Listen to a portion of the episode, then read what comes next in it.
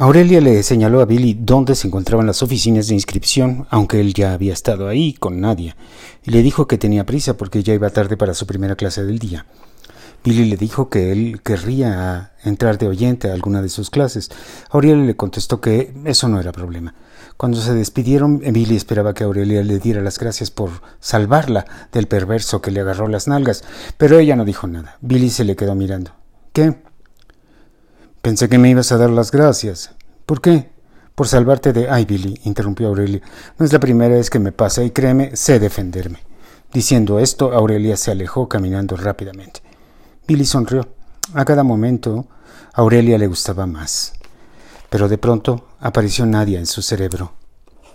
Como si la novia de la terza piel hubiera adivinado sus pensamientos y se hubiera colado en su cabeza, celosa, Billy se preguntó qué veía ahora Nadia en él. Es decir, antes era atractivo por el coche, la casa en Coronado, las visitas a los mejores antros y restaurantes, los viajes relámpago a París, porque era suficientemente valiente como para aventarse en paracaídas o pilotear un auto de carreras. Pero ahora, ¿qué atractivo podría tener? ¿De qué iban a hablar? ¿Qué podía ser interesante de Billy? ¿Por qué nadie había sentido la responsabilidad de cuidarlo y soportarlo desde que supo de la debacle de su familia. ¿Por qué seguía con él a pesar de todo? ¿Lo amaba de verdad? No, no era posible. ¿Por qué lo amaría? Sí, porque sí. ¿Cuál era su mérito? ¿Era especialmente noble, caballeroso, gracioso, ingenioso? No, no lo era. De hecho, era todo menos noble y caballeroso, porque siempre sintió que lo merecía todo. ¿Por qué? Porque sí, porque era un muchacho afortunado, porque era un iluminado, el elegido de Dios. Entonces, se preguntaba Billy, ¿Qué podía atraerle ahora a alguna mujer de él? Billy sí, sí tenía sentido del humor, pero normalmente lo usaba para burlarse de otras personas, sobre todo de nivel más bajo que él, o más tontas o torpes o incompetentes. Como todos esos estudiantes que caminaban de un lado a otro en el jardín frente a Rectoría, esos nacos mugrosos muertos de hambre. Billy se había burlado toda la vida, pero ahora él había llegado a la UNAM en metro, acompañado de la hija de su ex cocinera, y no tenía dinero ni para comprarse un hot dog en la tiendita. A Billy le parecía sospechoso el supuesto amor de Nadia por él, porque ni siquiera creía en el llamado amor verdadero, es decir, en aquel sentimiento que existe, independientemente de las circunstancias. Billy no creía en la incondicionalidad y trascendencia del amor y por eso no entendía por qué Nadia seguía con él. Quizá era simplemente lástima o compasión. En esos momentos en los que Guillermo Santibáñez se dirigía a las oficinas para ver cómo iban sus trámites para inscribirse a una universidad con trescientos mil alumnos, él sentía en carne propia su minusvalía. Es decir, no creía en él. De hecho, ni siquiera sabía quién era él. Pero tampoco era un idiota. Se preguntaba, ¿el dinero puede determinar tu vida de esa manera? ¿Yo no soy nada sin dinero? No, no, no es posible. Claro que soy alguien, soy alguien, pero ¿quién? ¿Cómo? ¿Dónde me busco a mí mismo? ¿Y si cuando me busque no encuentro nada? Vicky consideró que para que se contentara completamente Pepe era tiempo de ir a comprar su Hummer negra. A pesar de que también era premiante ir de compras con Kate, Vicky consideró que era prioritario su marido.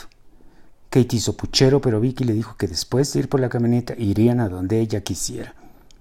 Cuando entró a la recámara, Pepe había descubierto el hidromasaje y tenía en sus manos al gigante de carne que sobresalía el nivel del agua. Vicky sonrió al tiempo que Pepe la jaló a la tina en medio de un grito. Terminaron creando tsunamis y marejadas mientras gritaban de placer, se reían, caían al piso y se cachondeaban como antes, como siempre. Pepe no pensó ni un momento en Olga. La mujer que lo empujaría a la locura.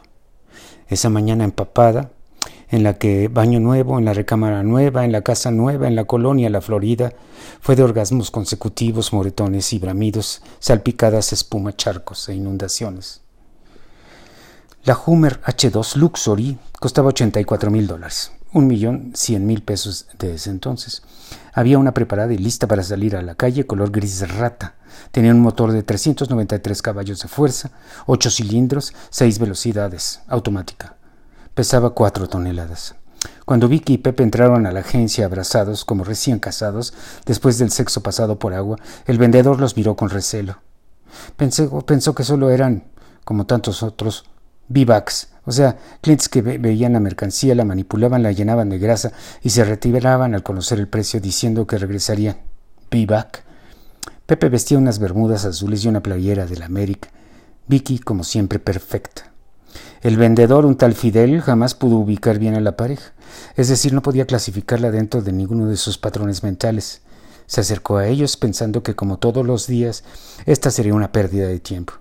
La crisis había reducido la venta de Hummers al mínimo, además de que la General Motors había quebrado y había anunciado que ya no vendería esa marca. El futuro para Fidel era tan sombrío como el de toda la República Mexicana, Islandia, Grecia e Irlanda.